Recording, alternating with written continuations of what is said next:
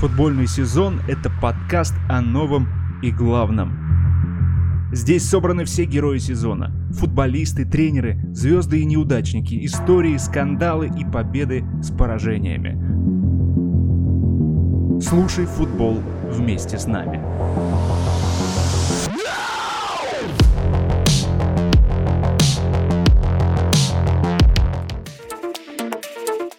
Уважаемые поклонники футбола, свидетели э, нашего сезона 21-22. Мы продолжаем э, следить за этим самым сезоном. Сегодня, кстати, такая дата 02-02 2022.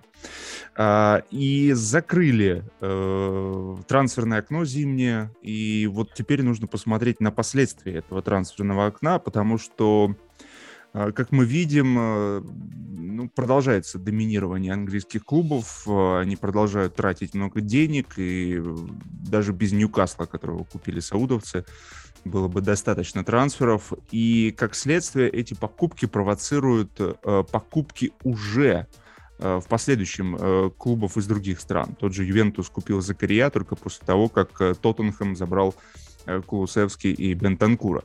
Так что вот э, такая тенденция продолжается. И я приветствую Сашу Еременко. Саша, самый неожиданный для тебя, например, трансфер, может, э, так сходу вот скажешь, там, два-три. Да, привет, Максим. Конечно, большой неожиданностью для меня стал приход Луиса Диаса. Э, за 45 миллионов евро оформлен трансфер э, там, с последующими выплатами. Э, но меня это очень приятно удивило. Даже, по-моему, Юргена Клопа это удивило. Мы привыкли к тому, что обычно тренер там заранее какие-то намеки хотя бы дает. Э, с тех слов, которые были сказаны Юргеном Клопом еще там неделя, две, три назад, э, вряд ли можно было догадаться, что Ливерпуль хоть, хоть кого-то будет покупать. Но вот вдруг Луис Диас, Ливерпуль в этом сезоне играл против Порту, и Диас сыграл не лучшим образом, может быть на Энфилде, но тем не менее у него там были определенные вводки, у него были и передачи хорошие в штрафной, и финтил он тоже. А, в общем, футболист уже готовый для того, чтобы выигрывать большие а, трофеи, для того, чтобы забивать в больших матчах, скажем так. А, Луис, Луис Диас, хотя вот Вадим Лукомский, например, написал о том, что он не похож, Луис Диас на Садио Мана, на мой взгляд, очень даже похож. А самое главное козыри – это дриблинг, это скорость, хотя, может быть, у Луиса Диаса она не настолько великолепная, судя по тому, что я увидел, хотя, честно говоря, далеко не все смог посмотреть, что касается Луиса Диаса. Так вот, он а, грандиозно техничный футболист, у него огромное количество обводок в каждом матче, минимум 3-4 обводки, даже в плохих поединках делает. Некоторых 5-6 обводок может сделать, что я вам скажу, является уровнем там Неймара, и многих других самых техничных футболистов. Может быть, у Садио Мане Мохаммеда Салаха нет таких вот классических обводок в таком количестве, но тем не менее все равно они своим а, дриблингом так или иначе а, продвигают очень часто мяч в штрафную площадку. Вопрос только в том, что считать реальной обводкой.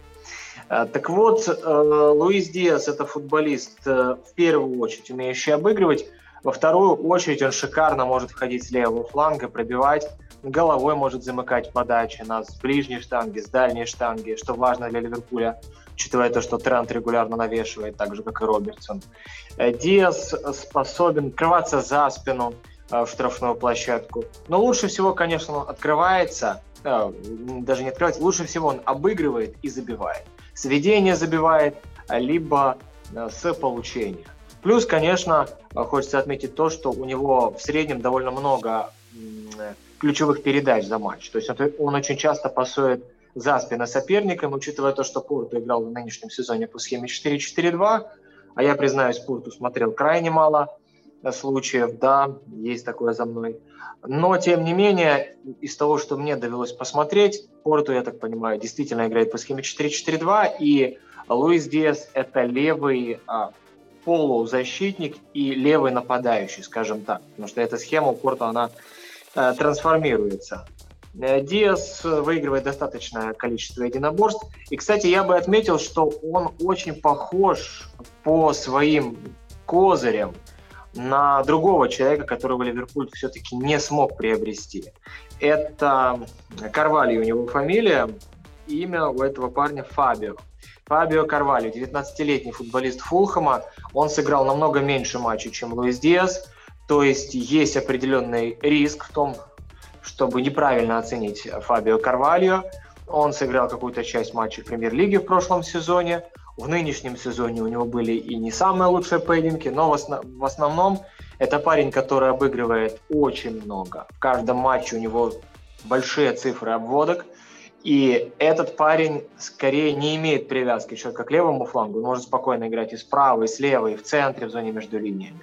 У него дриблинг за счет того, что много таких мелких шагов, но очень быстрые шаги, а, когда он бежит, и он не отпускает мяч от себя далеко. В этом большая опасность, потому что очень часто футболисты на рывках и с места, и на дистанции отпускают мяч все равно, и этим пользуются защитники, как мы знаем.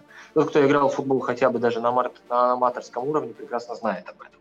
Но вот э, к Фабио Карвальо он не отпускает от себя мяч, он может забывать с разных, с разных позиций, заходить с левого фланга, пробивать правой ногой в дальний угол. Может заходить с правого фланга, пробивать левой ногой в дальний угол. Парень мега талантливый, просто он сыграл немного. Именно поэтому сейчас европейские клубы еще за ним не охотятся, но будут охотиться уже летом. Почему Ливерпуль зажал, там несчастное 8 миллионов предлагали за такого суперталанта? Почему Ливерпуль зажал деньги за него, честно, не знаю прошу прощения за слово, зажал, ладно, сэкономил. Могли уже дать там десятку или 15 миллионов, я думаю, Саш, там, там, насколько я знаю, то, что я встречал, э, они просто не успели э, документы оформить. То есть, да, э, да, да. да. Вроде летом договорились, да? Это тоже было, но а, с, сам по себе процесс задержался из-за того, что а, Ливерпуль начал торговаться. Я понял. Потом Фулхэм все-таки согласился, но если бы сразу же предложили бы десятку или даже 15 миллионов, э, я думаю, что Фулхэм теоретично, гипотетично мог бы отпустить его уже сейчас. А вообще, конечно, а, Марко Силва, тренер Фулхэма и само руководство понимают, что это ключевой игрок Фабио Карвальо. Для Фулхэма там команда очень близка к тому, чтобы вернуться в премьер-лигу. И поэтому Э, они его хотели удержать, не хотели отпускать за 5, 6, 7, 8. Ну, но это смешные деньги. Если даже включить элементарно там, любую нарезку. Конечно, это не Кильян Мбаппе, но а, при этом ну, очень-очень талантливый парень, очень. И никто, в общем, я насколько понимаю, не ожидал даже, что он настолько быстро раскроется. И в премьер-лиге у него были хорошие матчи в чемпионшипе. Вот так вот. То есть типаж игроков, которых ищет Ливерпуль, понятен. А, еще вот еще важная фишка. И Луис Диас, и вот этот Карвалью, Фабио Карвалью, который, к сожалению, не перешел, да, и, скорее всего, уже летом за него Ливерпуль будет бороться, будет бороться, я в этом не сомневаюсь. Они сейчас, конечно, уверены, Мерсисайцы, что его там уже с ним договорились, он точно перейдет, но вполне могут включиться и топовые клубы. А, так вот, очень важно то, что оба футболиста много единоборств выигрывают. Очень много вступают в единоборства, выигрывают их. Да, можно посмотреть на то, что Луиса Диаса часто обыгрывают, так же, как и Карваги, но они все время настроены на борьбу. Они все время настроены на давление на соперников. Это не ленивые футболисты. У них реально большие цифры по единоборствам, я там посмотрел. Это, это самая элементарная статистика. Конечно, было бы здорово пос посмотреть на продвинутые статистические данные. Но мы, я, я даже так скажу, чтобы не э, углубляться невооруженным глазом, просто у нас времени нет. Это два крутых футболиста с дриблингом, со способностью забивать и прессинговать. И это реально потенциальная замена для Садио Мане, о чем сказал Фабрицио Романо. Ну, как бы намекнул. Не сказал, что Мане уйдет точно, но что это потенциальная замена для Садио Мане. Это Луис Диас. А Карвальо э, играет на позиции десятки, в схеме 4-2-3-1, то есть он может играть ложную девятку, он может слева, справа выйти. Футболист абсолютно универсальный атакующий. Просто непонятно, сможет ли он стабильно хорошо играть и как, насколько он травматичен.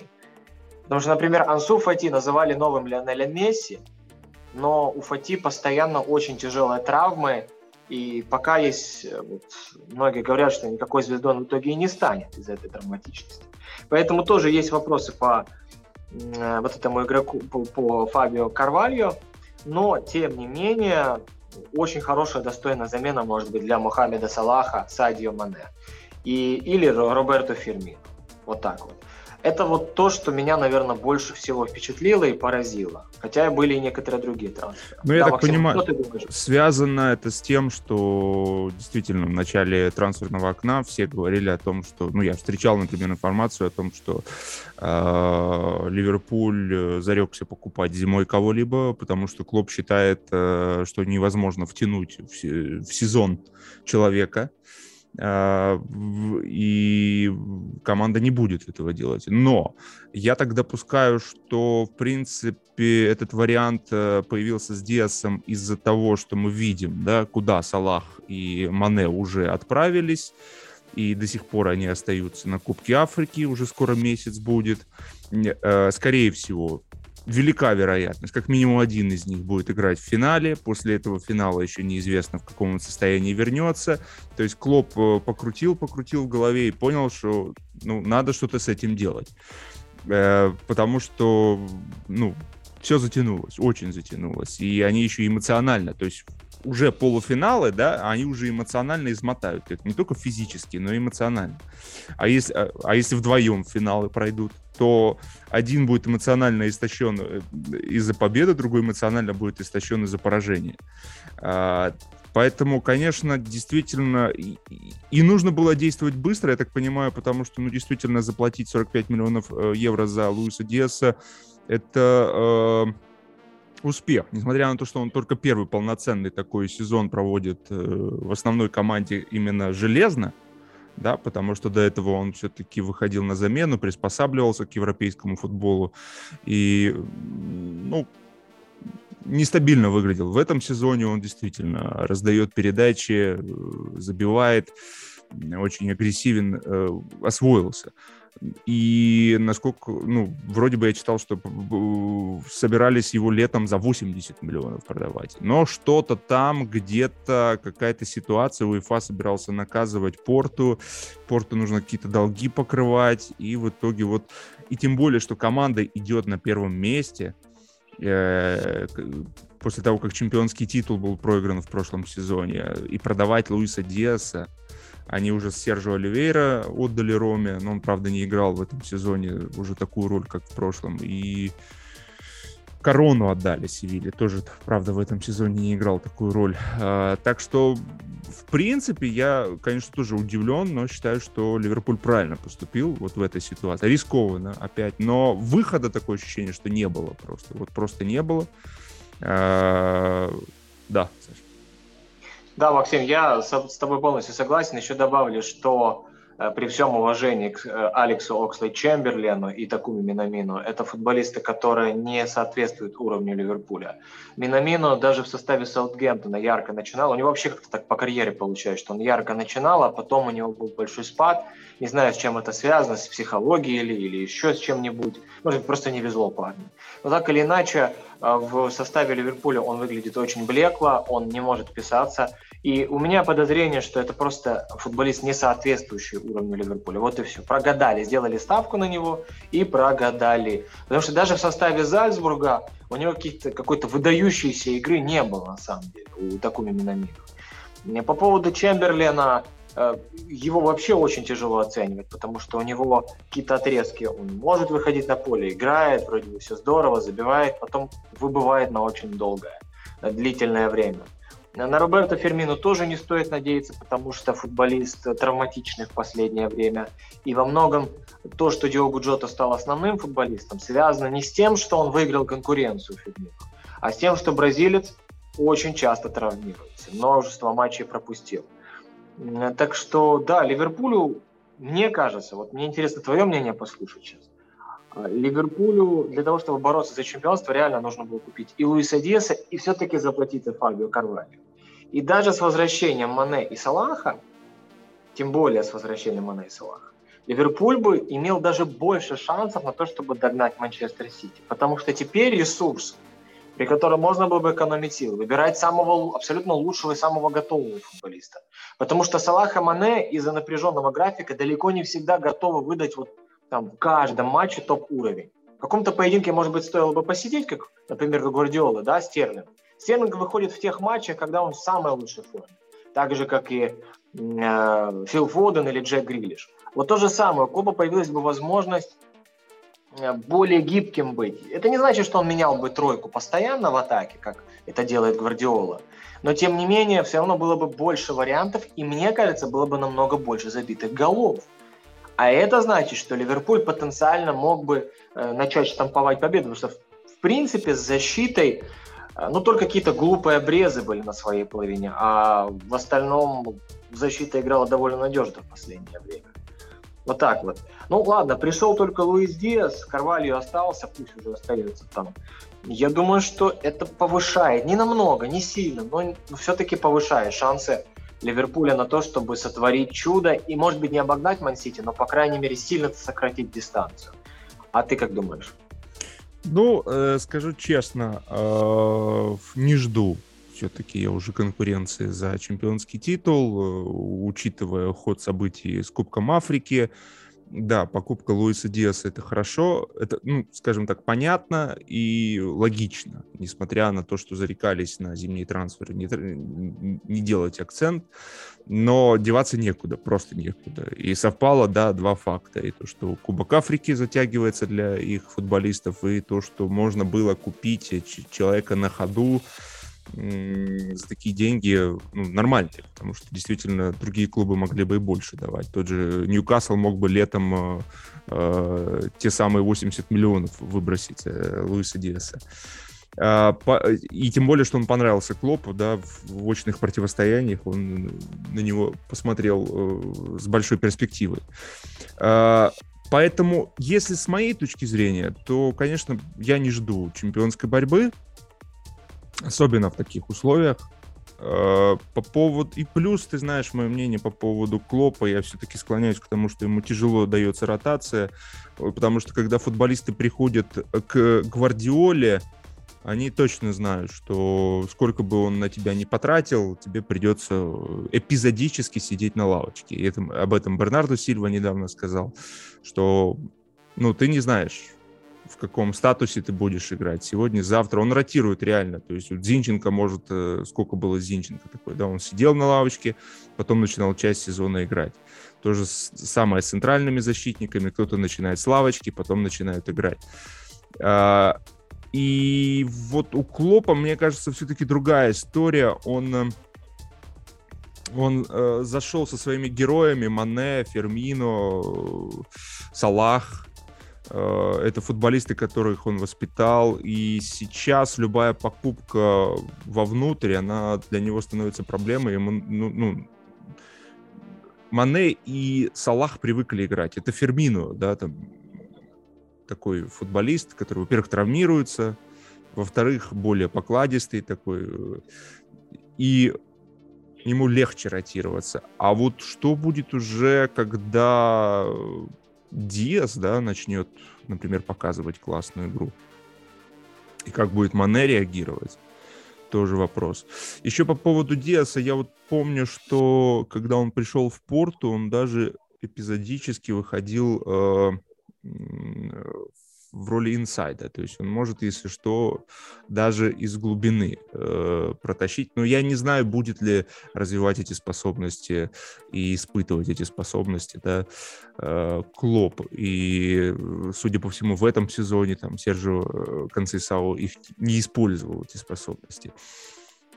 Ну, в общем, интересно. В общем, Ливерпуль э, и Клоп, мне очень интересно, что сейчас будет происходить, тем более, что знаю, у них там ушел спортивный директор, который 10 лет у них работал, Майкл Эдвардс, и будет новое э, назначение, ну, получается, летом он уйдет, и э, его заменит его помощник. То есть вот у Ливерпуля что-то начинается, да? э, то есть Эдвардса все на руках носили, он Салаха привел, э, и Клоп им восхищался. Сейчас он уходит, пока неизвестно куда, возможно, даже в мадридский Реал.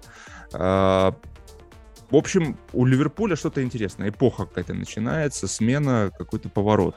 Поворотный момент мы фиксируем. В общем, такие вот мысли. В общем, любопытно. Да, Саша?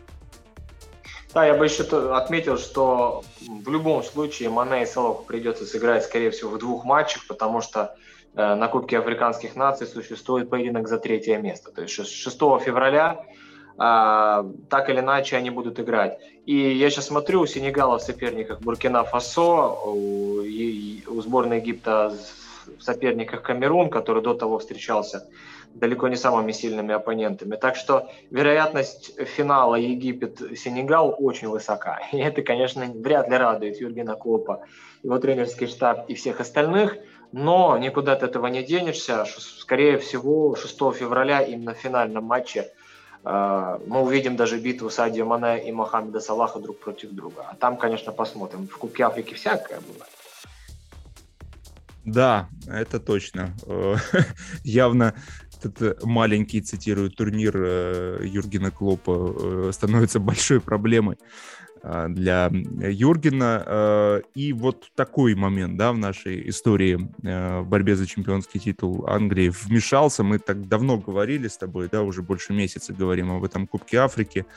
И в итоге так получилось, что самое худшее развитие событий идет сейчас для Клопа оно уже, уже, мне кажется, ему уже все равно. В полуфинале, финале они, он уже понимает, что они вышли э, на такую стадию, где они эмоционально максимально э, истощаются и физически. И уже действительно деваться ну, некуда. Да, плюс я сейчас посмотрел плотность этого турнира, плотность графика просто сумасшедшая. То есть э, сегодня у них будет матч полуфинала, а через 4 дня финальный поединок, в то время как большинство игроков Ливерпуля отдыхают, а, Мане и Салах пашут по полной программе на Кубке Африканских наций, играя каждые 3-4 дня. Это не есть хорошо тоже. Слушай, а хочется перейти, знаешь, мне очень понравился Эвертон, э, ну, в контексте трансферов. То есть, во-первых, там э, тренер появился в трансферное окно новый. И это Фрэнк Лэмпорт. Для меня это будет определенным испытанием, а, потому что я после ухода э, Лэмпорда из Челси, я хоть и всячески то есть поддерживал этот уход и считал, что он неизбежен, тем не менее, после ухода я сказал, что Фрэнк Лэмпорт надолго в английском футболе, и он еще покажет э, не одну классную историю. И вот сейчас э, история с Эвертоном, она э, может либо ударить по моим прогнозам, либо подтвердить их.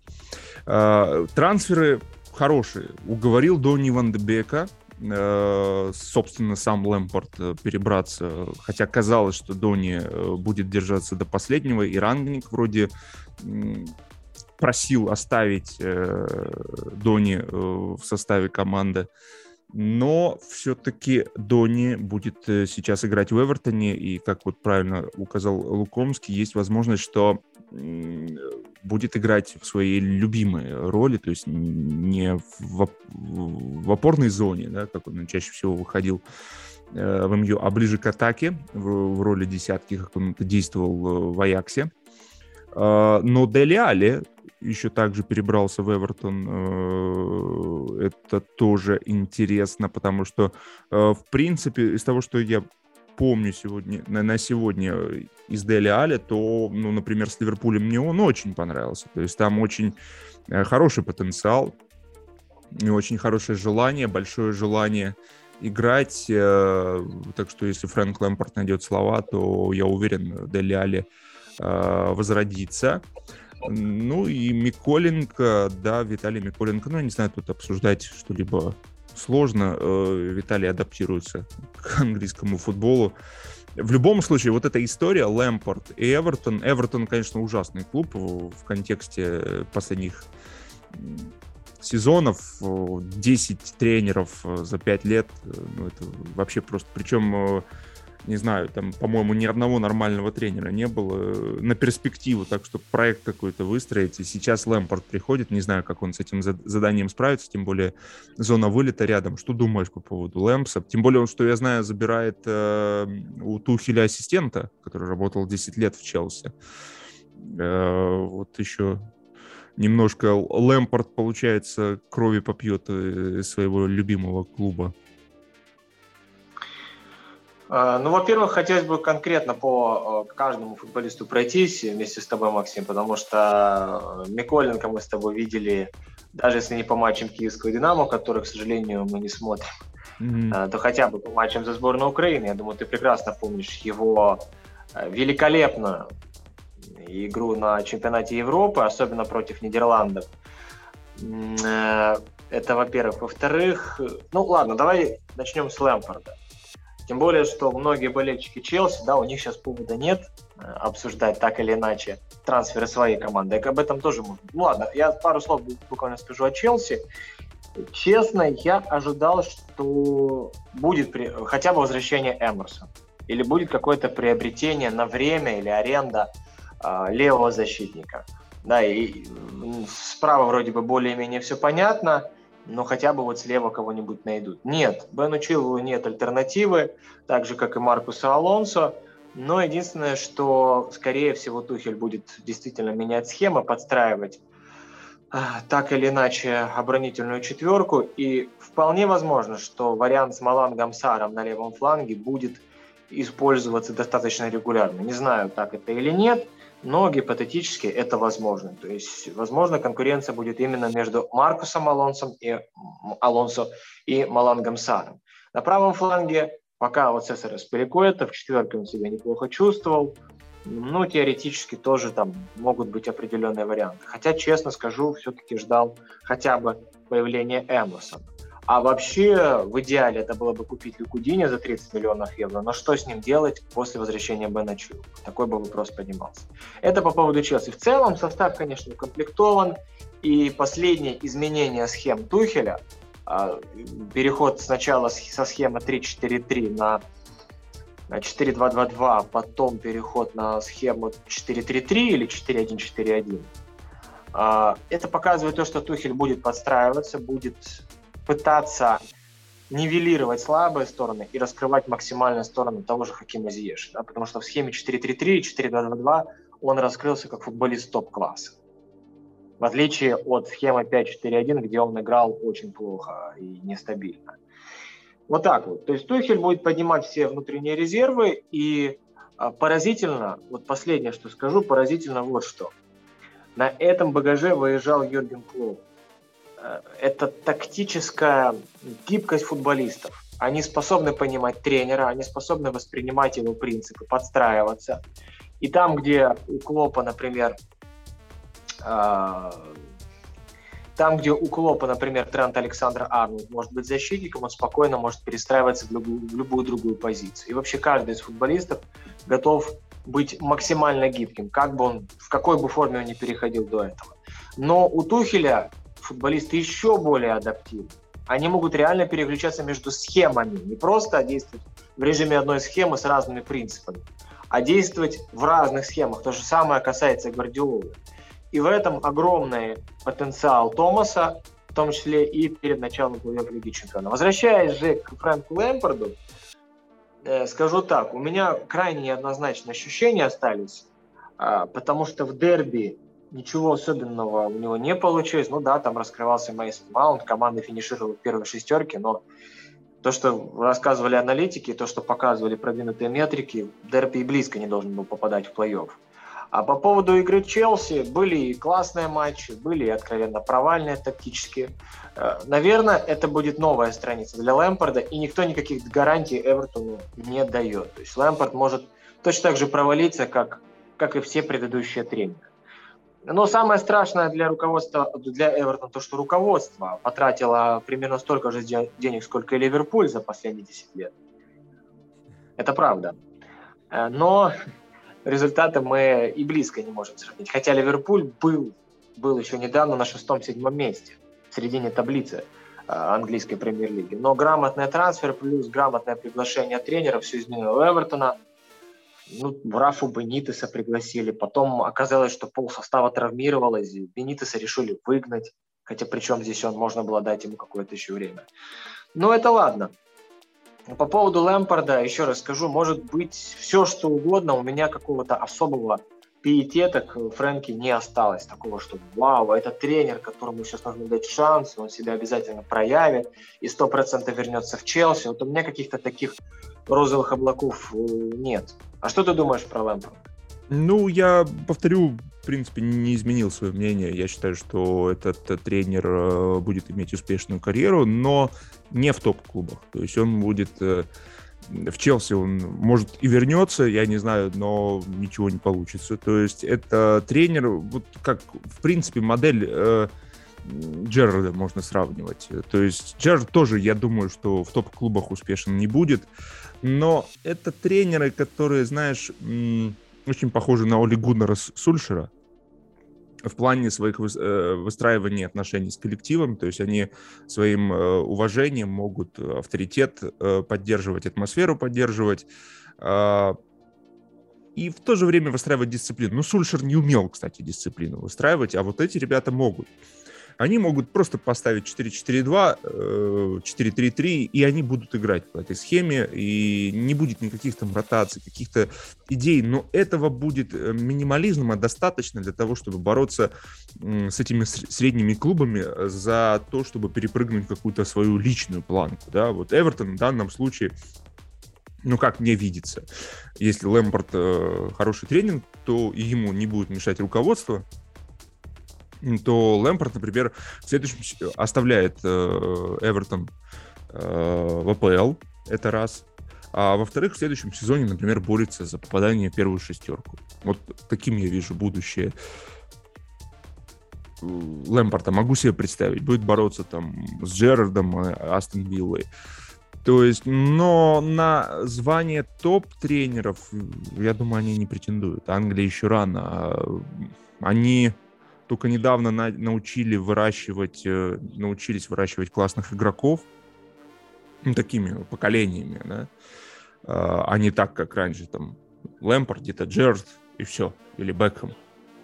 А, стабильности не было в этом, Лювейн Руни, стабильности не было в этом плане. Сейчас вот реально поколениями, пачками, да, есть вот целая сборная классных игроков. Э, до тренеров еще рано. Англии еще э, рано, но вот э, эти ребята будут заменят вот это вот э, поколение Рой Ходжсонов, Сэмов Эллардайсов, э, которые, знаешь, ходят по турнирной таблице английской премьер-лиги и спасают различные клубы. Вот где-то так вот Лэмпорт и будет. И кубки будет брать, я уверен, там, будет выходить далеко в Еврокубках, в Лиге конференции, в Лиге Европы.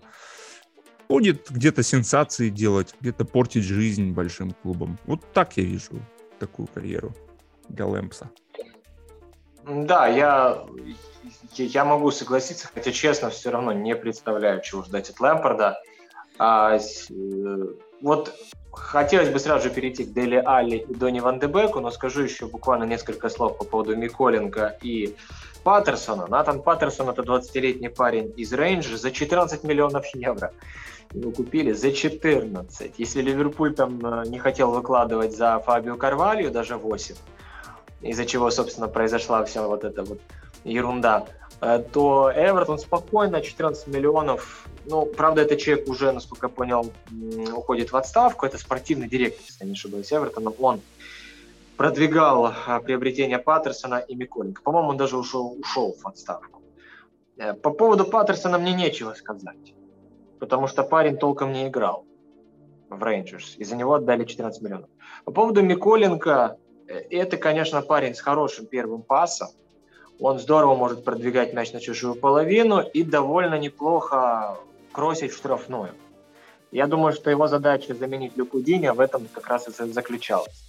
Хотя, честно, отпустить Люкудиня, одного из лучших левых защитников в европейском футболе прямо сейчас, э, который умеет отыгрывать, подключаться в высоких позициях, совершать разного типа передачи в штрафную площадку, верхом, низом, все качественно.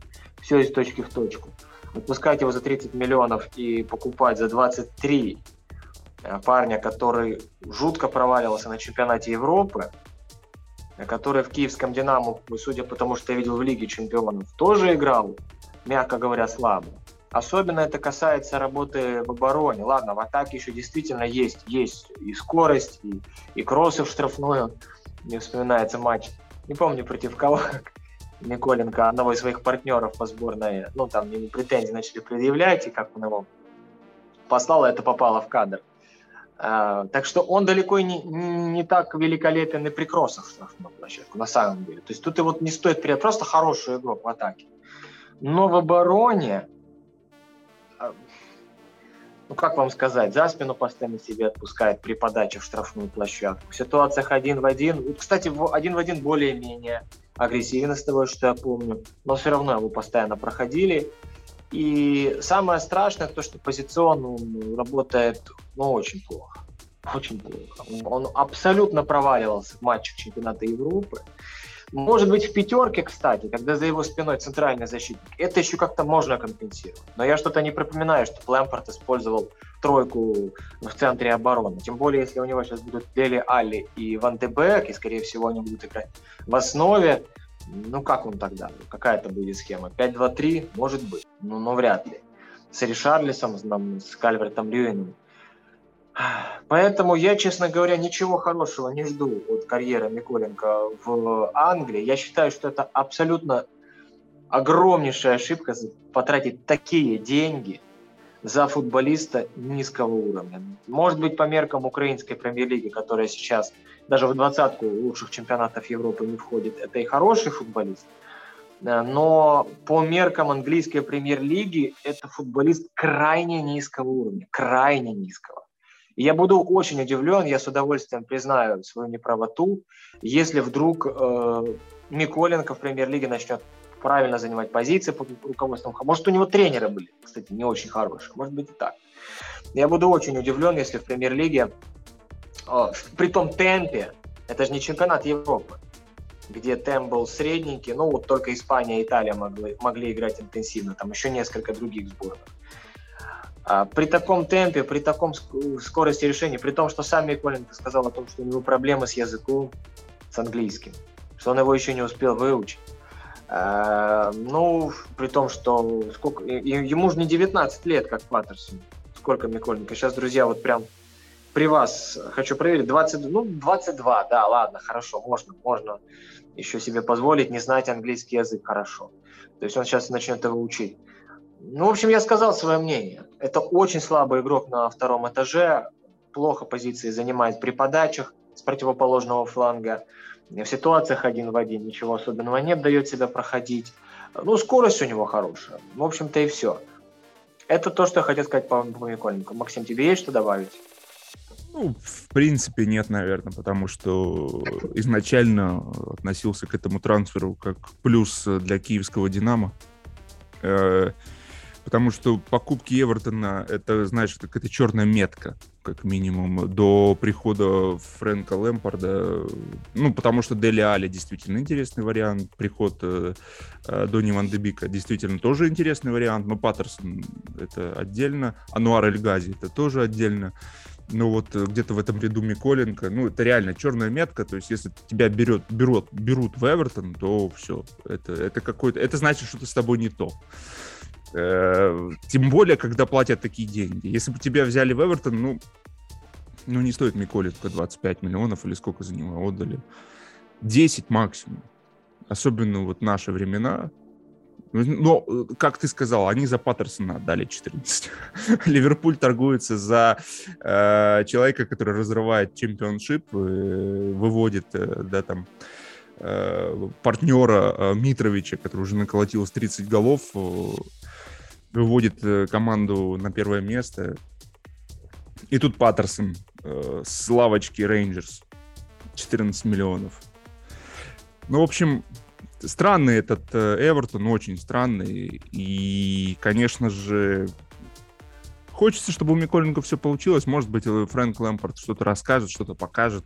Как минимум, хочется, чтобы достойная была карьера чтобы он вырос, чтобы он подтянулся, да, подтянулся, может быть, он не продолжит свою карьеру в АПЛ, но он может спокойно, например, э, уйти в, в, Италию, например, в какой-нибудь... Э, да, за счет АПЛ, набравшись опыта, он может уехать в Италию, может уехать в Испанию, он может в Германии, в середняке себя попробовать, и там уже подниматься, да. В общем, так. Да, Максим, я тебя поддерживаю. Действительно, в Италии в составе специи я себе представляю Миколенко рядом с Виктором Коваленко. Нужно просто понять, что уровень украинского футбола и... Ладно, буду говорить только за украинский футбол. Хотя можно сказать и про российский тоже. Настолько сейчас невысок, что э, поездка в Европу может быть либо в топовый клуб Бельгии, либо вот то, что Малиновский пробился в состав Аталанты, это на самом деле грандиозное достижение. Ну, Андрею, к сожалению, помешали травмы. Так-то вообще он мог бы стать звездой Вестхэма. Вот Ярмоленко я всегда считал действительно футболистом очень сильным. Ему не хватает, может быть, скорости и отрабатывания назад, но у Ярмоленко зато великолепнейшая техника. А, и он в целом, у него огромная самоотдача, плюс харизма потрясающая, он может тащить на себе команду. То есть это футболист уровня премьер-лиги, это футболист уровня Вестхэма, Андрей Ярмоленко. Но все остальные ребята, к сожалению, по уровню игры, ну явно, явно не тянут выше. Вот сейчас Виктор Коваленко, украинский футболист в составе специи, неплохо раскрылся, да, действительно прогрессирует. Но специя – это один из аутсайдеров чемпионата Италии. Вот это уровень украинских игроков в основном. Там же примерно, я думаю, что будет и Миколенко. И то, что случилось с Андреем Шевченко, который, как говорили, скоро тренером Челси станет. Ну да. То, что случилось с Андреем Шевченко, тут тоже не хочется как-то особо критиковать, но э, я не помню, кто был главным помощником Шевченко, итальянец, по тактике. Он, к сожалению, он э, с Андреем Шевченко они как-то там то не согласовали, что это, в общем, ушел тут итальянский тактик. И, ну вот, то, что показал Андрей Шевченко в Джено, очень хорошо демонстрирует уровень в целом тренерского дела и уровень футбола в Украине. Это не случайность. Это не просто какой-то провал одного из тренеров. Нет, это в целом такой уровень.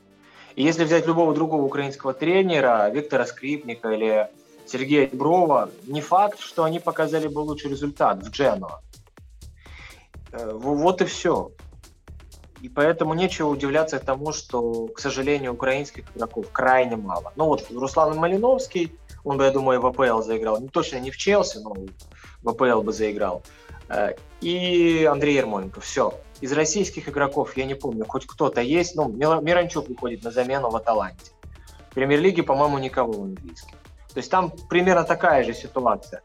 Ну вот Андрей Аршавин забил 4 гола в ворота Ливерпуля, потом многие журналисты писали о том, что потерял мотивацию. Вот после того матча на Энфилде. Хотя Арсенал даже ну, там, на четвертом месте финишировал и разок Барсу обыграли. Да, Аршавин забил гол. В общем-то и все.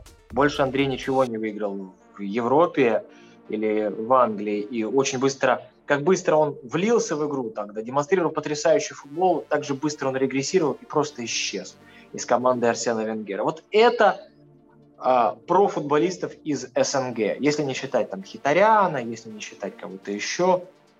Зинченко вот еще можно вспомнить. А, а, ну, Зинченко, да. Но э, я не знаю, можно ли считать его а, вообще воспитанником украинского футбола. Это большой, это большой вопрос, потому что сам Александр признавался, что он много работал индивидуально. Кстати, о чем ты, Максим, в своих видео, видеоцикле говорил, о том, что индивидуальная работа. Прежде всего, Зинченко – это, на мой взгляд, самородок, это вообще отдельная тема, когда-то можно ее зацепить. Это, это не, не отображение системы украинского или российского футбола. Я в этом глубоко убежден. Есть классное интервью у Зинченко с Виктором Вацко, если кто захочет когда-нибудь, можете забить в YouTube посмотреть. Он там рассказывает о своих трудобуднях в Уфе и в Украине. Да, это действительно отдельная тема.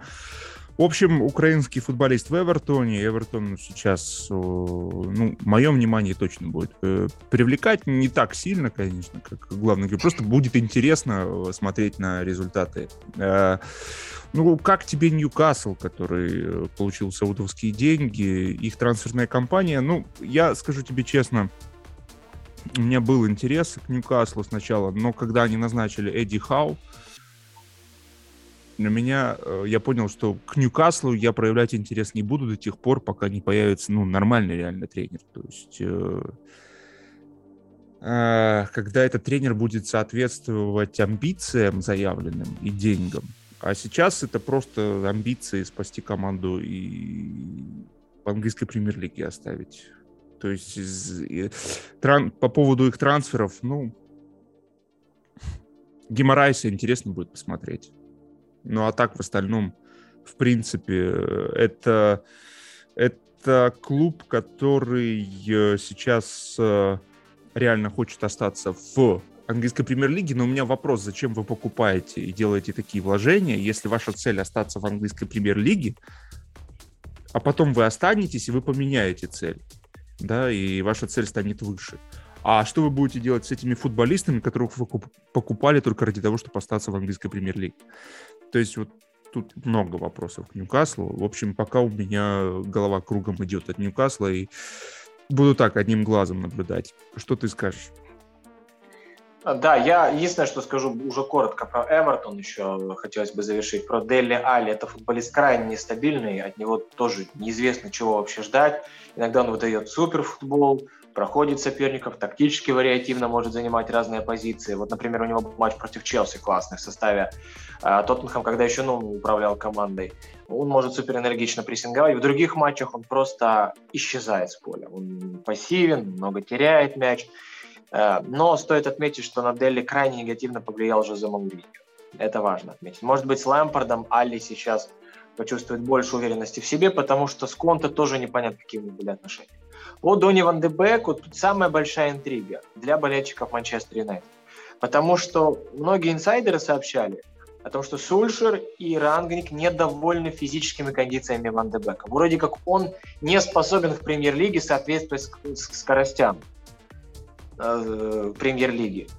И поэтому довольно любопытно, вот как Фрэнк Лэмпорт будет использовать Ван Бека и сможет ли Дони заиграть. Из того, что я видел по тем кусочкам игры в МЮ, Ван Бек, даже играя не в неродной позиции, очень быстро комбинировал, совершал рывки в штрафную площадку. В общем, то, что он умеет делать. Он прессинговал активно. Я надеюсь, что Лэмпорт сможет раскрыть Ван Бека и Миколенко тоже, и Ван Бека, и Дели Али – потому что Фрэнка считают очень хорошим психологом, великолепным психологом. Он может находить и критиковать, да, кстати, у него было с Тимо Верном, но это, не, это немецкий футболист. А со своими он умеет находить правильные слова, хотя Ван Дебек вроде бы и нидерландец, но тем не менее. И я надеюсь, что Ван Дебек покажет всем, и Рангнику, и Сульшеру, что это футболист не просто уровня премьер-лиги, а что это игрок топ-класса, который спокойно может переносить свои цифры из голландской лиги в премьер-лигу. Вот так вот. А что касается Ньюкасла, Эдди Хау действительно спорный персонаж. У него был провал с Бернли, у него с, Бр... Э, с, Брэнфордом, с Борнмутом был выход. Он вывел команду из третьей лиги во вторую, потом в чемпионшип. Э, потом он из чемпионшипа вышел в английскую премьер-лигу. В первом сезоне Борнмут нравился всем тем, как команда проактивно действовала, реально большими силами атаковала, пыталась играть в комбинационный футбол, хорошо э, прессинговала высоко соперников, но из-за этого Борнмут очень много пропускал. Это был несбалансированный коллектив. Потом Эдди Хау решил, что его команда будет играть от обороны радикально. Я даже помню это по матчу против МЮ, против Челси. И иногда Борнмут даже побеждал. Были там яркие матчи. Но в целом, когда команда радикально откатилась в низкий блок, играла по схеме 5-3-2, оказалось, что идей контратакующих нет. И Бормут тоже был сильно уязвим. Поэтому были вспышки либо атакующего, либо оборонительного футбола. Но в целом в последнем сезоне, даже в последних двух сезонах, при Эдди, полтора сезона, скажем так, при Эдди Хау, а, в Борнмуте был регресс по всем компонентам. Плюс трансферы были совершенно непонятные, но это уже скорее вина Борнмута самого. И Хау не смог спасти команду. Она валилась, валилась. Он ничего не предложил, никаких интересов. Либо радикальная оборона, либо радикальная атака. Баланс он так и не нашел. Ньюкасл, честно вам скажу, я не смотрел еще при Эдди Хау, не было просто такой возможности. А может быть смотрел, но мне ничего не запомнилось. Потому что, да, был все-таки вот тот матч против Манчестер Юнайтед, но я не заметил каких-то особых отличий по сравнению с игрой при Стиве Брюсе. А, и еще я смотрел Ньюкасл против Тоттенхэма. А, нет, это было при Брюсе еще. Ну ладно. То есть пока какой-то там яркого различия, сильной разницы я не увидел. Хотя Хау, конечно, считается очень перспективным тренером, одним, одним из самых перспективных в Англии. А что касается трансферов, Крис Вуд – это вообще мимо кассы, я считаю. Я не могу понять. Это трансфер за 30 миллионов. Ньюкаслу, в принципе, у Ньюкасла неплохая оборона, при том, что они много пропускают. И, в принципе, ну, то есть там надо просто выстроить эту защиту а, правильно, более-менее. полузащита тоже есть креативщики, есть те, кто могут создавать, тот же Сент-Максимен. Хайден, Шелви обладают неплохим последним пасом штрафную площадку. Но то, что у Ньюкасла некому было забивать, это очевидно. Альмирон супер талантливый, быстрый футболист, но не забивающий. Сент-Максимен как-то забивал, но это креатор. Он соберет на себе троих, пройдет их, но у него не хватит сил на то, чтобы забить. У него хватит сил, чтобы отдать, либо просто раскрыть пространство для партнеров. Вот все. Джоэл Линтон, он никогда не был забивающим, хотя за него отдали там огромные деньги все время для того, чтобы он стал главным бомбардиром команды, но он никогда много не забивал. Это человек, пашущий на оборону, и он даже в последних матчах играл на позиции центрального полузащитника. То есть не, не шло речи о том, чтобы идти в атаку. И тут Ньюкасл, у которого огромная проблема с забитыми мячами, создают вроде более-менее неплохо, покупает Криса Вуда. Вот Вадим Лукомский любопытно объяснил это тем, что, мол, Крис Вуд – это нападающий Бернли, Бернли, а, и, мол, так у Бернли забрали главного форварда Криса Вуда.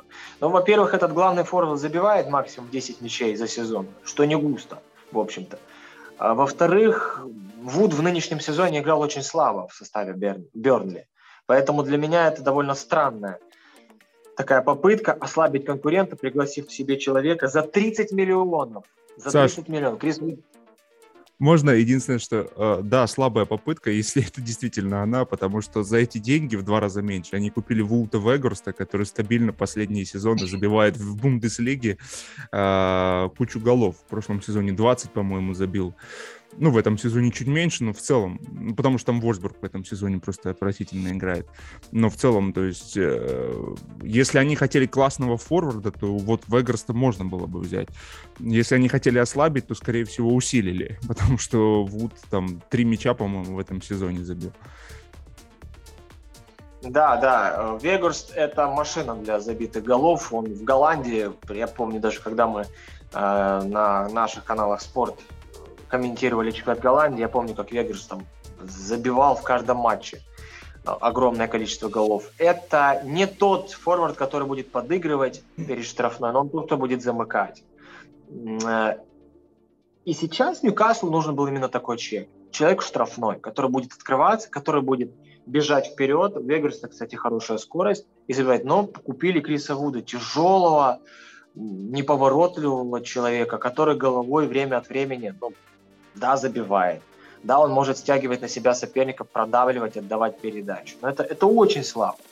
Я считаю, именно поэтому у Ньюкасла при приобретении там Трипьера и всех остальных, сейчас я скажу по пару слов, и о них по паре слов, э, Ньюкасл все равно будет бороться за выживание. Некому забивать. Трипьер будет создавать. Так же, как и будет Геморраес создавать. И многие другие. Сент-Максимен но из-за того, что Колум Уилсон постоянно травмируется, он выходит, забивает много, вытаскивает Ньюкасл. Также они и спаслись в прошлом сезоне, благодаря Колуму Уилсону и Сент-Максимену. Потом он опять вылетает, и опять Ньюкасл падает. Выходит, вроде какие-то голы забивает, Ньюкасл падает, потом опять падает. То есть, может быть, Уилсон будет играть регулярно, уже не травмируясь, а будет забивать там в каждом матче. И тогда, конечно, Ньюкасл поднимется. Но если Уилсона не будет, на Крисе Вуде далеко не уедешь. Э, так что вот это, мне кажется, самый главный промах. Гимараес один из самых, если не самый перспективный полузащитник в европейском футболе прямо сейчас. Некоторые называют его новым Серхио Бускетсом, хотя Вего, о, Вегас, Гимараес это не совсем шестерка, это все-таки бокс-то-бокс, то есть э, центральный полузащитник или инсайд, еще так можно сказать. Вряд ли он будет много отбирать мяч и много сидеть в глубоких позициях, потому что он как, как Де Йонг, он любит э, подниматься высокий, э, барселоновский Дейон, полузащитник. Он любит брать мяч, он любит работать в высоких позициях. Или так же, как, например, Мануэль Локотелли. Это люди, которые могут теоретически играть в опорно, но им там неудобно. Это слишком ограничивает их потенциал. То же самое касается Гимарайса. Тут внимание, у Ньюкасла за последние несколько лет ни одного опорника. Ни одного. И сейчас вместо того, чтобы купить хорошего отбирающего футболиста, неважно, в Бразилии, в Аргентине, хоть где, они покупают Гемораеса, который будет создавать, конечно, это, это здорово, и это в любом случае ценный актив, но который вряд ли будет отбирать и много работать в опорной зоне. То есть в защите будут явно проблемы. Дэн Бёрн, качественный защитник, может протащить мяч вперед, может э, забивать головой. На своей половине тоже хорошо играет головой, но довольно тяжелый центральный защитник. Это тоже нужно признать. Кирен Трипьер, футболист топ-класса, вот это, я думаю, самое лучшее приобретение Ньюкасла. Манчестер Юнайтед должен был его забирать, но МЮ, как всегда, МЮ прохлопал и Дениса Закарию, который ушел за, там, за 5 копеек в Ювентус. Кстати, Ньюкаслу тоже это, это большой минус, то, что они Закарию уступили почти за бесплатно. А Дэнни Закари один из лучших опорников в Европе э, прямо сейчас. А, так вот, э, МЮ упустил, прохлопал Закарию, теперь они Трипьера отдали, мол, пусть, пусть уходит в Ньюкасл. Хотя реально сейчас, ну какой Диогу Далот, ну не смешите меня, или Алекс Теллис. Это футболист очень несбалансированный. А ты, Трипьер, он и классно навешивает, он и забивает, он и в защите, один в один никого не пропускает. Он неплохо располагается при подачах на дальнюю штангу, за спину себе не отпускает. В общем, Трипьер – это человек, который может делать разницу в Ньюкасле. Таких как раз Ньюкаслу не хватало. Это класснющий трансфер.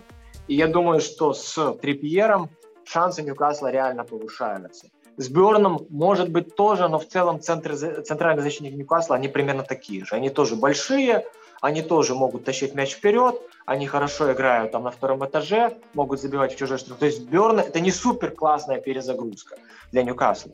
Я так, я подытожу. На мой взгляд, трансферная политика Челси, Манчестер Сити была не намного лучше. У них тоже было много промахов. Но э, в целом приглашение Трипьера, Гимараеса, это очень даже здорово. Это реально здорово. Геморрайс будет создавать с Сент-Максименом Трипьер, тоже будет создавать и защищаться на фланге. Но Ньюкаслу обязательно нужен центральный нападающий и опорный хавбек. Вот тогда Ньюкасл будет претендовать не просто на выживание, он точно выживет, и может быть даже если Эдди Хау будет хорошо управлять командой, будет бороться за зону Еврокубка с хорошим опорником и с э, даже Вутом Бергусом в центре атаки. Это то, что я про Ньюкасл. Ну, э, соглашусь с тобой во многом. Э, единственное, что добавлю еще раз. Меня смущает кандидатура э, Эдди Хау по одной простой причине. Этот человек 8 лет работал в одном клубе. И, и то есть он рос как тренер в одном клубе, в одних условиях. То есть это совсем другая механика. Он вообще не знает, как это быть в чужом клубе, с такими возможностями, с такими игроками это совсем другой уровень отношений. И э, одно дело, когда ты при, когда в клуб твой приходит, и ты в статусе, ну, здесь короля, да, в Борнмуте, потому что здесь уже с 2012 года, и работаешь с ним, да, все знают, что ты шеф, что ты биг босс, да, ты, э, а здесь все знают, что ты, и ты, и ты сам живешь с этим. А здесь ты, ты ну, я не верю, я не, не вижу какой-то, ну, реально от Эдди Хау понимание того, куда он вляпался. Такое ощущение, что он просто пришел, понимая, что ненадолго, но зато он денег заработает, статус где-то, его позовут потом в следующий клуб. То есть он, я не вижу человека, который э, реально понимает, что он делает. Вот такое вот. Максим, а, а как ты думаешь, а, вот я сам, честно, не знаю, а, в теории, на кого Ньюкасл должен был смотреть? На спасителя, который был, как Сэм Аллардайс, пришел бы сейчас и спас. Или Шона Дайчел, того же Бернли можно взять, он выстроит хорошую систему, при приличном составе он точно спасет точно спасет. И, а потом уже приглашать, там, я не знаю, кого-то еще. Или нужно было сразу же брать кого-то вроде Дедзерби или вот такого вот, кого-то из Италии или из Германии, тренера, Э, строящего атакующий футбол, агрессивный футбол? Ну, э, хороший вопрос. Тут, наверное, я бы все-таки рассматривал вариант такой, который, э, да, произошел в Юнайтед, то есть это выбрать тренера, который довел бы чемпионат до конца, но знал бы, что вот все, вот у него есть именно эта цель, не больше а дальше уже ему заявить, и все футболисты бы знали, и что... Хотя, тут с другой стороны, если футболисты знают, что это временчик, то и отношение определенное будет, да. В общем, сложная ситуация. Тут нужно было садиться, реально думать, а у меня сейчас такое ощущение, что стратег... они купили клуб и начали стратегию вот сейчас разрабатывать а, как только купили, а не до того, как вот все это повернуть? Насколько, насколько я понимаю, фишка Эдди Хау в том, э, что он имеет опыт и по того, чтобы поднимать клуб и выстраивать позиционный футбол. Все-таки в Борнмуте были, но только элементы, на самом деле, позиционной игры. И в то же время у него есть опыт, правда, не совсем успешный. Хотя как, он продержал уже Борнмут несколько лет в премьер-лиге а, при скромных ресурсах. В общем, у него есть опыт и удержания клуба на каком-то уровне, чтобы вот он не, вылет, не вылетел. Но когда реально Хау пришлось бороться за выживание, э, команда пролетела по полной программе. И, ну, еще раз скажу, логика Ньюкасла, насколько я понимаю, это найти золотую середину, это перспективный тренер, у которого есть опыт и выстраивание атакующего футбола, но в то же время он и э, знает, как бороться за выживание. Вот так. Вопрос в том, что Эдди Хау никогда в своей жизни не сталкивался с таким игроком, э, с уровнем таланта Гимараеса. И вот тут уже мы посмотрим, сможет ли Хау реально раскрыть себя как супертренер, потому что многие в Англии пишут, да вот он, вот он суперпотенциальный тренер, ему надо просто дать шанс.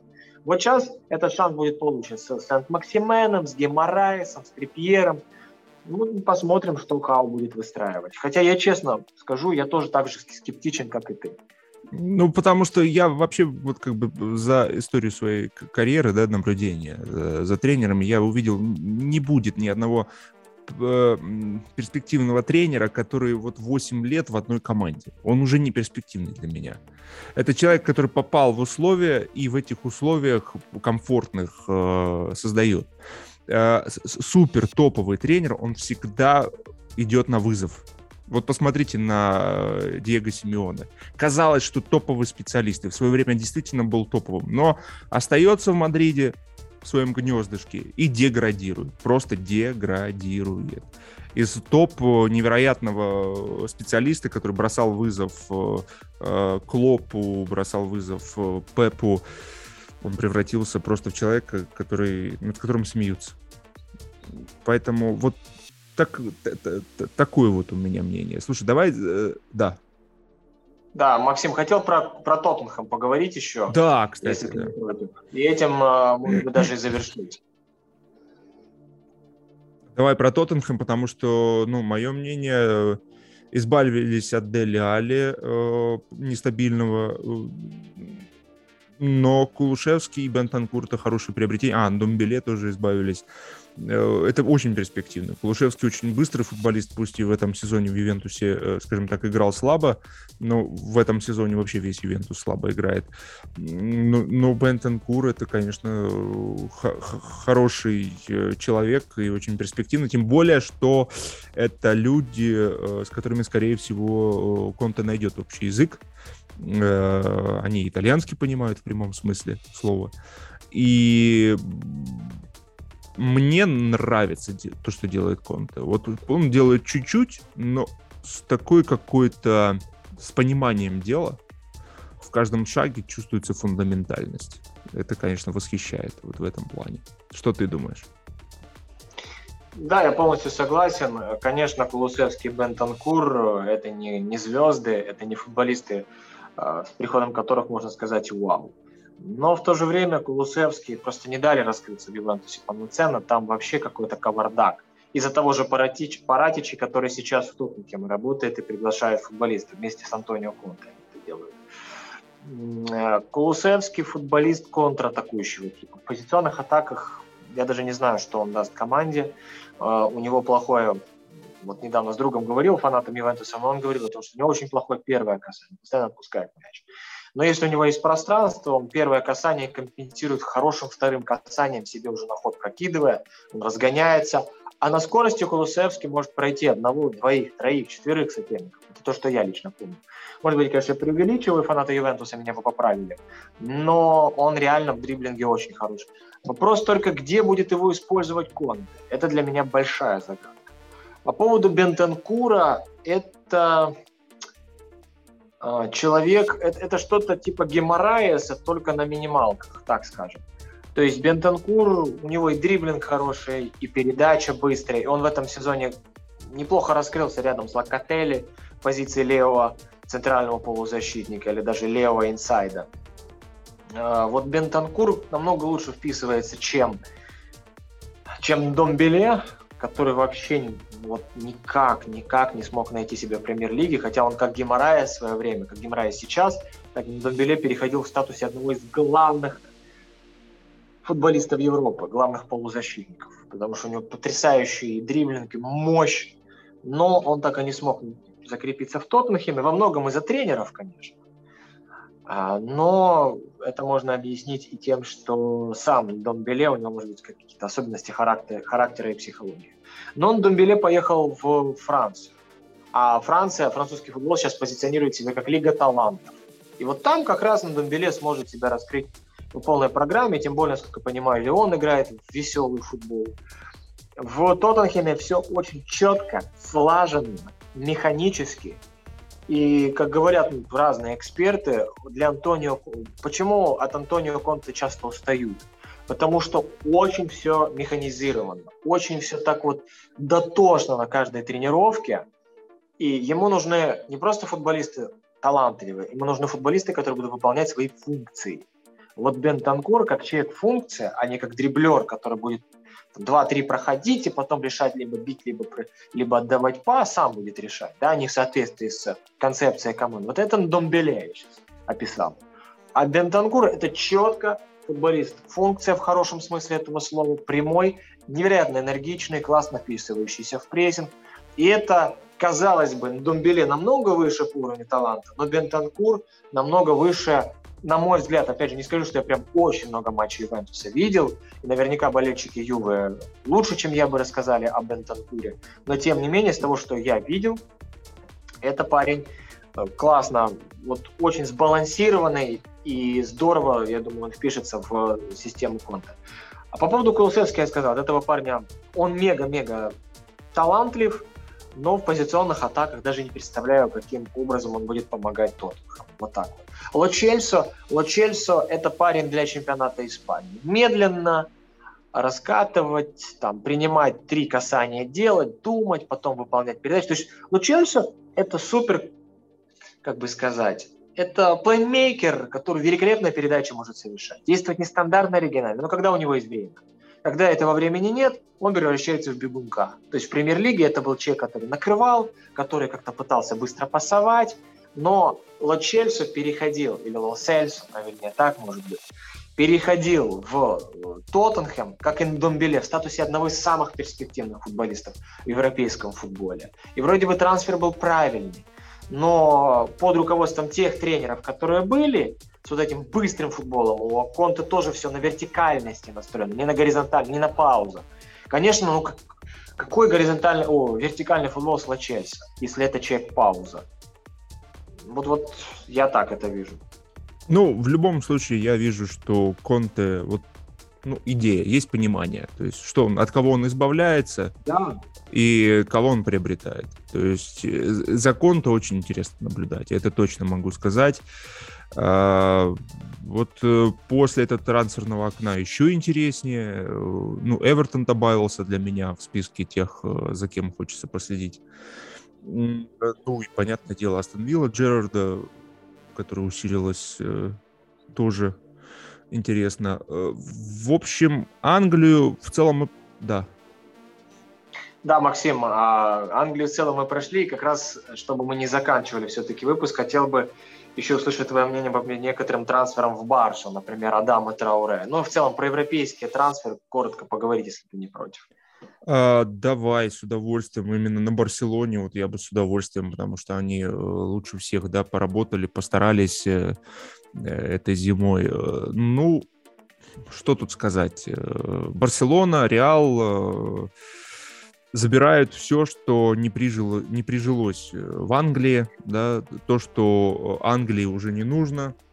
И, ну, не совсем это скажем так, например, э, если говорить о будущем трансфере там Килиана Мбаппе или Холланда, который, э, судя по всему, насколько я понял, не очень хочет э, и боится Англии, то здесь уже, конечно, нужно говорить о том, что э, Барселона и Реал э, начали формировать э, сейчас определенное такое веяние, благодаря тому, что в свое время они были очень популярными клубами, и те футболисты, которые сейчас играют, были детьми, они были влюблены в их игру.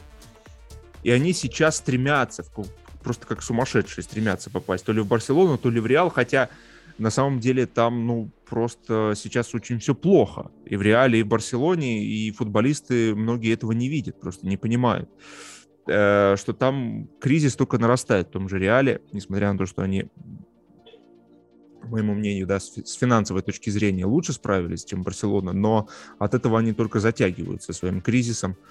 Э, глядя на то, как Флорентино Перес не хочет прощаться с этой эпохой, э, которая ему так нравилась, эпоха Галактикас, когда был он, он главный и футболисты. Сейчас э, нужно отдавать бразды правления тренеру, а Флорентино Перес явно этого не хочет делать. Так вот, по поводу Барселоны, ну, Адама Траоре, да, любой трансфер, который они сделали этой зимой, это классный трансфер для нынешней Барселоны и для нынешнего уровня чемпионата Испании. Это и для нынешнего уровня игры Барселоны, это все очень классные трансферы.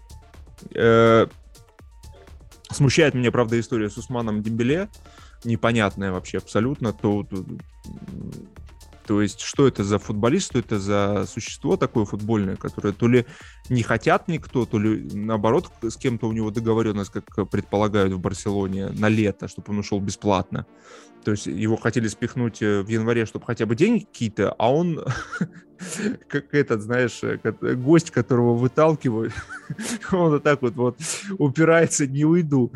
То есть он готов... Э, не, Дембеле это, конечно, я не знаю, кто этот клуб, с которым у него есть договоренность, но это самоубийца. Этот клуб для меня клуб, у которого есть договоренность Дембеле к лету, если таковой есть по утверждениям э, руководства Барселоны, это все. Э, э, это будет верхом того, насколько это неудачный клуб.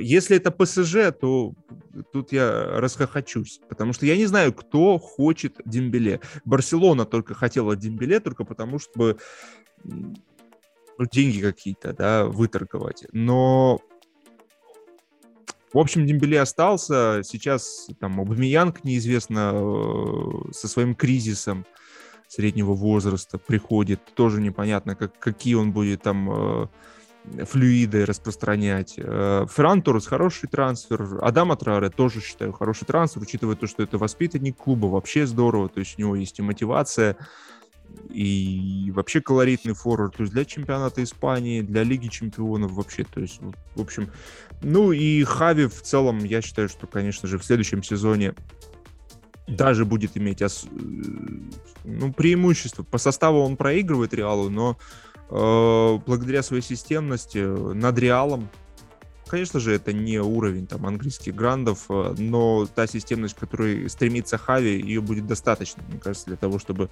Реалу в следующем году бросить вызов. В общем, по Барселоне вот так вот. Твое мнение, что думаешь, Абамиянг будет колотить голы? Я, я во всем согласен с тобой, Максим. Единственное, что по поводу Реала, а, то, что ты говоришь, конечно, выглядит достаточно логично, но мне кажется, что Реал намного более грамотен, чем Барселона. А, тот же Камовинга, парень очень перспективный. А, плюс у них есть Феде Вальверде в центре поля. Единственное, что нужно еще купить э, хорошего, хорошего игрока на позиции Каземиро, хотя, возможно, и Камовинга будет таким. Нет, а ты прав. У них состав вообще и по финансам, управлению, менеджерством. Да, у них есть, да, тренера есть нет. Ну, тренера, да. Тренера вот как раз и нет не стремления хватает. даже, понимаешь, даже найти тренера. Нет стремления у Флорентина Переса. Вот что меня... Потому что состав, то, что они а, в кризисе остались э, с такими деньгами, то, что они э, реально там МБП так э, подписывают. 200 миллионов готовы были заплатить, 220. То есть тут у меня вопросов нет к Реалу вообще. Но вот у меня вопрос один – почему нет стремления взять э, действительно классного тренера? Да, хотя, хотя при Карло Анчелотти у Реала, может быть, и есть проблема в защите, там определенно, особенно если судить по матчу против Барселоны. Но в атаке вот этот сын Карла Анчелотти, не помню, как его зовут, он же занимается там и тактикой, он занимается и установками определенными. Анчелотти сохраняет просто психологическую хорошую атмосферу. И тактически меня Реал, честно говоря, очень удивил в позиционной атаке. У них там розыгрыши тройками, неплохая структура. Иногда появляется и хаос определенный, но в целом там много современных тактических идей. Но, правда, оказалось, что у Карла Анчелотти тренерская лицензия истекла. Это, конечно, такой секунда юмора. Но, тем не менее, я думаю, что Анчелотти вернет себе эту тренерскую лицензию. Я думаю, что он сможет поддержать то, что есть в реале. И я подозреваю, что мадридцы, если в защите им будет вести, так же, как везло в там, последние годы, они могут замахнуться даже на полуфинал и, может быть, даже на финал Лиги Чемпионов. Потому что в атаке есть довольно много классных идей. Родриго и Венисиус, два молодых парня, сейчас э, нас все сто процентов раскрылись. Может быть, Родриго еще не так, а вот Венисиус избивает, и он очень опасен теперь не только в контратаках, либо в позиционках через длинный пас. Нет, он и коротко может разыгрывать комбинации, может входить с э, места в штрафную площадку. Лука Модрич, это вообще для меня шок. И Тони Кросс, они тоже великолепны. Но, но, правда, но это все на скоростях чемпионата Испании. И это все на скоростях там, Лиги чемпионов против Интера, на тот момент еще очень сырого, сейчас уже получше Интер выглядит, там Шахтера и остальных, и Шерифа. А как Реал будет э, пытаться справляться со, со скоростями Ливерпуля, Сити, Баварии и Челси, или даже Аякс, Аякс сейчас невероятно интенсивен. Я вот смотрел их матч против ПСВ, я был немножечко в шоке. Вот тут Реал явно будет уступать, потому что при всем уважении они настроены играть в низкоинтенсивный футбол, медленный футбол. Там большая тактика, э, ставка на короткие медленные розыгрыши, на то, чтобы качать соперника. Ну, так много, просто, много а, времени у них есть в условиях испанского футбола. Вот так вот. И Реал очень много моментов допустил с Барси. Но, тем не менее, так или иначе, при определенных стечениях обстоятельств, если Реал по скорости сможет как-то выдержать темпы Лиги Чемпионов, команда может при хорошем календаре пройти даже в полуфинал Лиги Чемпионов. И у них все равно получится ситуация. Но ладно, про Барсу. Пьер Эрик Абамаян. Никто не знает, в какой он форме. Он поссорился с Артетой, а, он там был где угодно. В общем, это может быть второй Серхио Агуэро.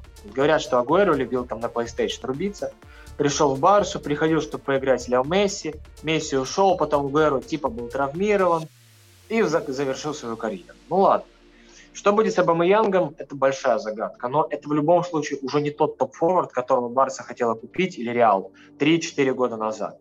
А что касается Адама Трауре, человек, который может пройти троих-четверых в быстрых атаках и отдать неточный пас. Вот это самая лучшая характеристика Адама Трауре. Бьет он очень неточно. Он забил недавно, но это скорее было что-то из разряда такого «Вау!» Палка выстрелила, Трауре забил. В остальном же он имеет... Это даже не, не везение. У него просто нет скилла забивать голы. Он либо теряется, бьет либо слишком сильно, либо слишком слабо. Может быть, Хави это исправит, я не знаю. Э, как Трауре будет играть в позиционных атаках, для меня тоже большая загадка потому что это человек быстро бегущий. Он лучше всего себя проявлял в контратаках. А по поводу, кто там еще у нас пришел? Ферран Тора за 55 миллионов. Парень, который более-менее неплохо умеет разыгрывать мяч и тактически хорошо двигается. Это вот моя оценка лично. С этим многие поспорят. Но я никогда не видел Феррани Торриса супер талант. Он переходил за 22 миллиона. Я помню, тот же Дмитрий Джула, это украинский очень известный комментатор, он классно анализирует премьер-лигу. Он говорил, типа, Ферран явно ниже уровня, чем остальные партнеры. Это прям заметно, он намного прямее. То есть он, э, если у игроков Манчестер Сити угол обзора максимальный, и они очень легко могут комбинировать передачи с э, ударами, с проходами, они это вариативно максимально, то вот Ферран, он хорошо открывается, конечно, может действовать в позиции ложной девятки и забивать, но это явно не футболист уровня Манчестер Сити, может быть футболист уровня современной Барса, но 55 миллионов – это то же самое, что заплатить за Миколенко 25. Кстати, вдумайтесь, Трипьер стоил 15, а Миколенко 25. Ну, это да. То есть то же самое касается и э, Брэдвей. А, кстати, да, воссоединение великое происходит в Барселоне. Брэдвейт и Трауре Адама играли три года назад в составе Миддлсбро в чемпионшипе. И тащили эту команду с Пьюлисом, а тащили команду в первую десятку. Теперь вот они, ну, к сожалению, не получилось. Я помню, что Миддлсбро так и завершил во второй десятке в чемпионшипе. Хотя могу ошибаться, исправьте меня тогда. А сейчас вот, вот воссоединение двух друзей, Брэдфейта и Трауре, уже в Барсе на Камп Ноу. И вот в моей голове не укладывается. Лукаку хотел в Барселону или Реал. Там еще некоторые рассказывают, а я хочу играть. Я понимаю, что Барселона самый красивый европейский город. Я понимаю, что Мадрид – это столица мод, что там много клубов, э, клубов ночных, я имею в виду. И ладно, в Реале хотя бы более-менее звездные футболисты, состав и тренер хороший. Но в Барсе, то, что я читал про Хави, я почти Барсу не смотрел, но у Хави крайне мало каких-то супер идей. Он пока скорее пытается копировать то, что делал Кройф и, и Гвардиола. Но это только копирование, это теория. Что там на практике непонятно. Так вот, Люк де Йонг, Адама Трауре, э, там, Брэд Вейт, кто еще? Кто еще? Ферран Торрес. Это все футболисты, которые великолепно выглядели бы в составе Фулхэма, борящ, борющегося за выживание в премьер-лиге. Или в борющегося в чемпионшипе за выход в премьер-лигу. Да. Но Барса, состав Барсы так выглядит. Но единственное, что я завершу, скажу, что у Барса есть... А, и у них же Жерар Пике до сих пор лучший центральный защитник. Потому что остальные ребята, Менгеса и Араухо, они фрагментарно, эпизодично, даже это было видно по матчу против Реал Мадрида в полуфинале Суперкубка, они фрагментарно великолепны, но в целом очень грубые ошибки совершают довольно часто. Поэтому Пике там абсолютно лучший. Хотя, как бы, ну вы сами понимаете, что скоро, скорость, э, уровень Жерара Пике оставляет желать лучшего уже как три года. Но у Барсы есть одна фишка. Это три полузащитника. О, нет, это не три, это несколько полуцентральных полузащитников. У них очень молодые и супер талантливые ребята. Рядом с Де Йонгом, забыл как его, барселоновского Де Йонга, полузащитника. Э, Фрэнки. Фрэнки. Рядом с Фрэнки, там еще Рики Пуч, там еще, еще некоторые ребята.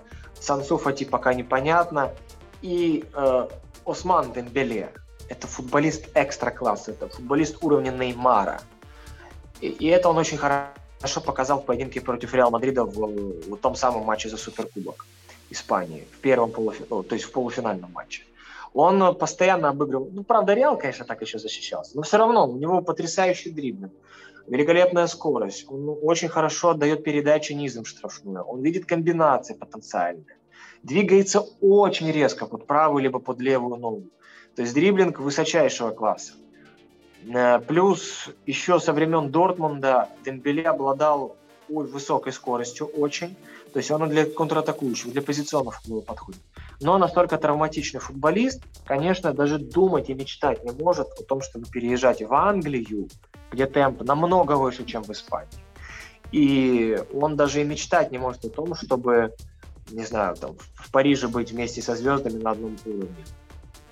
Но если Дембеле будет играть регулярно, то только за счет тройки, Бускетс еще, кстати, в классной форме, только за счет тройки центральных полузащитников, а их реально много классных полузащитников в Барсе, тот же Ника Гонсалес сейчас раскрывается, за счет Дембеле и Ансу Фати, если будет здоров, Барса все равно выйдет в четверку. Но в ближайшей перспективе с Ферраном Торресом за 55 миллионов, с Адамой Трауре, пусть даже его взяли, по-моему, в аренду, а, я не вижу никаких перспектив у этой Барселоны, абсолютно. То есть даже если мы возьмем Манчестер Юнайтед, то там хотя бы состав великолепный в атаке и в защите. Но проблемы внутренние. И то там как бы все сложно и непонятно. То Барса, я уверен, что сейчас она бы в чемпионате премьер-лиги боролась бы за выживание. Ну, это мое мнение. Что ты думаешь, Максим? Uh, ну да, я тоже рассуждаю только исключительно с позиции того, что есть чемпионат Испании, в целом, э, это сборная солянка. Тут достаточно посмотреть на состав и увидеть, сколько игроков э, ата- атакующего плана. Зачем столько? То есть подбирали просто то, что возможно подобрать. Брейтвейт, Абамиянка, Дама Траре.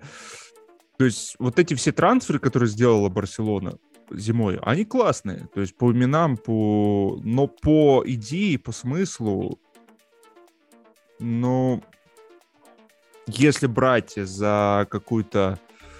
Э, ну, все зависит от того, от чего мы отталкиваемся. Если мы берем за идеал там, клуб английской премьер-лиги, э, который борется за попадание в четверку, то это ужасно. Это тихий ужас. Если мы берем команду, которая борется за чемпионство в Испании, на фоне Севилии, на фоне Валенсии, на фоне Атлетико Мадрид, и, то это, это отлично.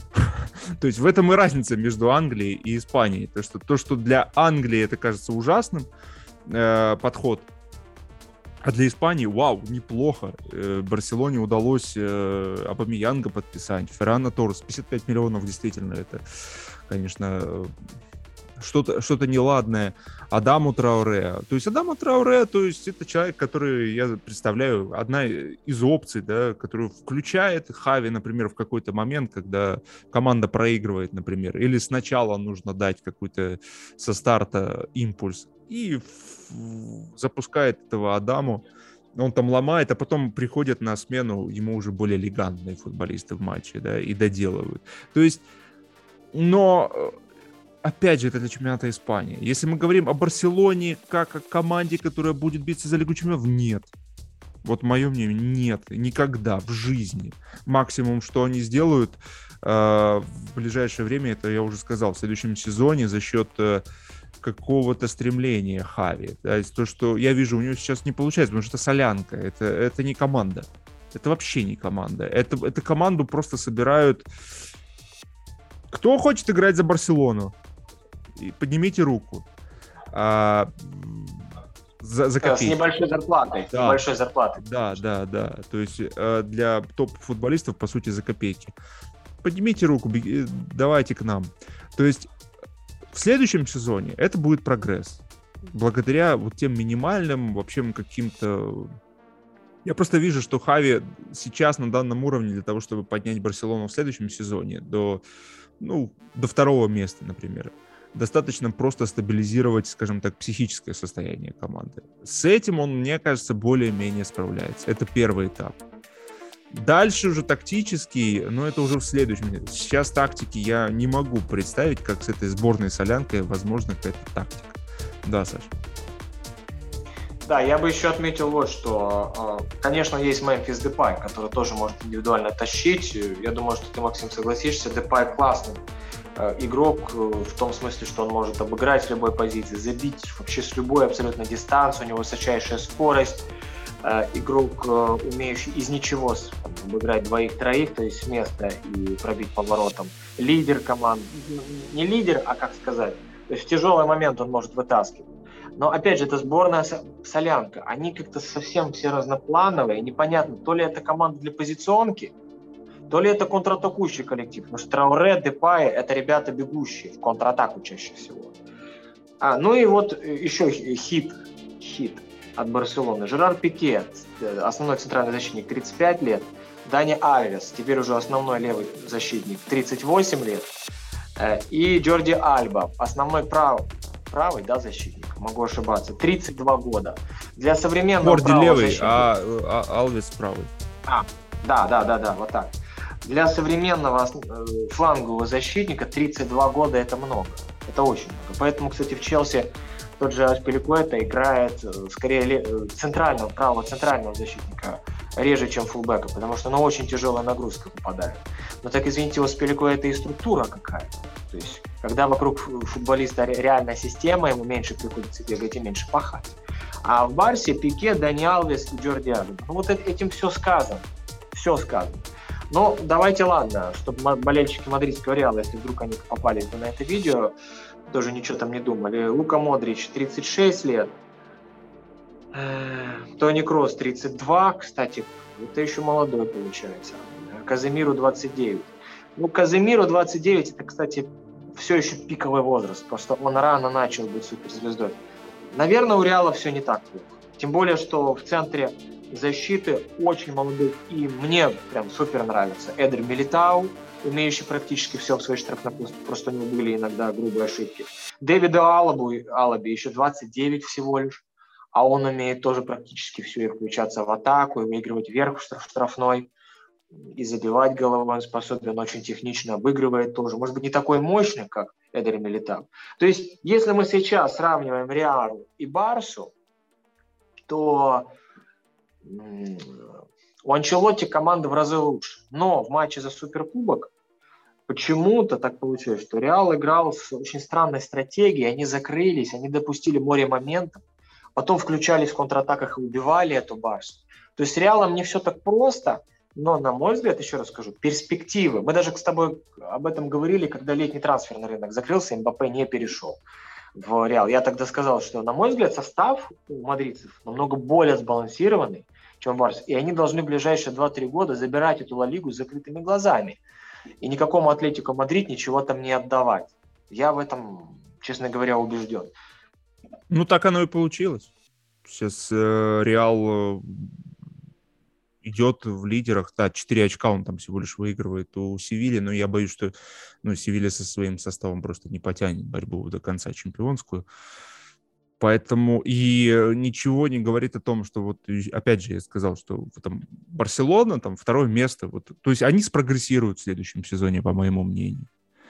Э, Атлетику вряд ли спрогрессирует, э, видя, что Симеона как бы вот, ну, как-то вот он хуже и хуже, хуже. Такое ощущение, что он сам не видит выхода. То есть, ну, Реал сейчас будет просто королем в царстве, э, из которого все ушли. Где-то так. Ну вот, судя по всему, мы все, да, вот. Ну, мне, мне кажется, я вот все, что мне интересно было, вот э, обсудил с тобой. Тебе есть какие-то темы еще? Да, я единственное, что про Севилью скажу буквально пару слов. Команда очень организованная, невероятно организованная в Лапитеге. Но это такой золотой середняк, который будет выигрывать, ну, может быть, Лигу Европы но точно не Лигу чемпионов. И рассматривать Севилью как вторую силу в Испании или как коллектив, как помните, когда-то Валенсия до финала Лиги чемпионов доходила. Или даже Валенсия в середине 2000-х была четвертой, третьей командой в Испании, выходила там в одну восьмую, в четвертьфинал Лиги чемпионов. Вот Севилья, она о финале может и не мечтает в нынешних реалиях, но в одну восьмую, как-то вот в одну четвертую, я думаю, они реально могут при определенном стечении обстоятельств – и они даже могут какую-то сенсацию создать. У них очень простой прямой футбол, фланговые атаки, а, прессинг, там, по-моему, по схеме 4-4-2, если я не ошибаюсь. Э, я несколько раз видел Севилью. Команда ничем не впечатляющая, но зато хорошо реализует свои шансы, и у нее настолько идеально слажены все алгоритмы атакующие, что, в общем-то, Севилью все могут спокойно прочитать, подготовиться этой, к этой команде. Но у нее всегда получится все равно реализовать хотя бы одну из своих немногих идей. А то, что Барса намного ниже, чем Севилья, это только демонстрация того, что уход Леонеля Месси маскировал эти тяжелые проблемы, которые были у Барселоны. Самое странное, что вроде бы достаточное количество хороших нападающих, и вроде в полузащите невероятно талантливые молодые ребята сейчас начали попадать. Но в защите Дани Аллас основной игрок, но это, это очень смешно. Плюс Терштеген еще сдал. В теории у Ливерпуля в 2013-2014 году была примерно такая же ситуация, кстати. До прихода Брэндона Роджерса. Рой Ходжсон работал в Ливерпуле. Рой Ходжсон, который сейчас, кстати, возвращается в премьер-лигу. Уотфорд возглавляет.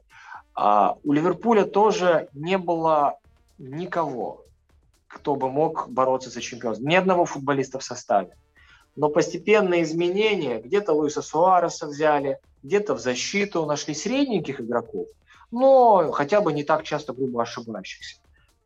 И потом постепенный прогресс, эволюция произошла, особенно сначала с переходом Роджерса, который явно улучшил ситуацию в тактическом плане.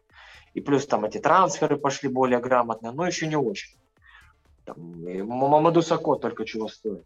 Потом уже приходит Клоп, принимает команду очень слабую, даже не надеющуюся на первую четверку, выводит их в финал Лиги Европы, занимает шестое место, потом уже некоторые грамотные трансферы в защиту, полузащиту, в атаку, и вот сейчас Ливерпуль один из лучших клубов мира. То есть в теории Барса даже без Месси, если будет сейчас Лапорта назначать правильных людей, которые будут делать правильные трансферы, в теории Барса за лет так 5-6 может вернуться на вершину, но не ранее, я так думаю. Да, согласен с тобой. Э, если иметь терпение, если потихоньку... Вот сейчас они насобирали эту солянку, да, для того, чтобы продержаться. Потом через время начнут эту солянку фильтровать, И э, учитывая то, что хорошее как бы поколение действительно растет юных футболистов, то есть то, что в свое время сделал э, Пеп, когда в 2000, там, 2000-х годах сделал ставку на академиков, то есть можно это повторить. То есть это интересно. В общем, такое вот трансферное окно получилось. Э, мне кажется, мы с тобой обсудили самые такие знаковые э, трансферы. Ну, если добавить Севилью, то туда Корона перешел, Марсиаль. Тоже интересно посмотреть на Марсиаля, как он будет в условиях чемпионата Испании. Я так понимаю, что Корона и Марсиаль это как раз для того, чтобы бросить, попытаться все-таки бросить вызов э, Реалу в Лиге Чемпионов, ой, в чемпионстве, то есть борьбе за чемпионство. Ну, посмотрим, как получится. Если э, Севиле удастся бросить э, вызов э, в борьбе за чемпионство Реалу в таких ситуациях, то, конечно, еще сильнее у меня будут сомнения по поводу тренерства Карла Анчелоти. Я обожаю Карла Анчелоти, Э, это феноменальный тренер, единственный, кто из 90-х держится до сих пор, пережил кучу изменений, это просто фантастика. Но, но, если мы фиксируем э, и пытаемся делать это адекватно, то, к сожалению, Карло сейчас уже не готов воспринимать тот темп футбола. Хорошо, Саш, спасибо тебе за наблюдение, спасибо за аналитику. Услышимся, увидимся уже, когда снова заиграют наши герои. Все, давай, пока. Пока.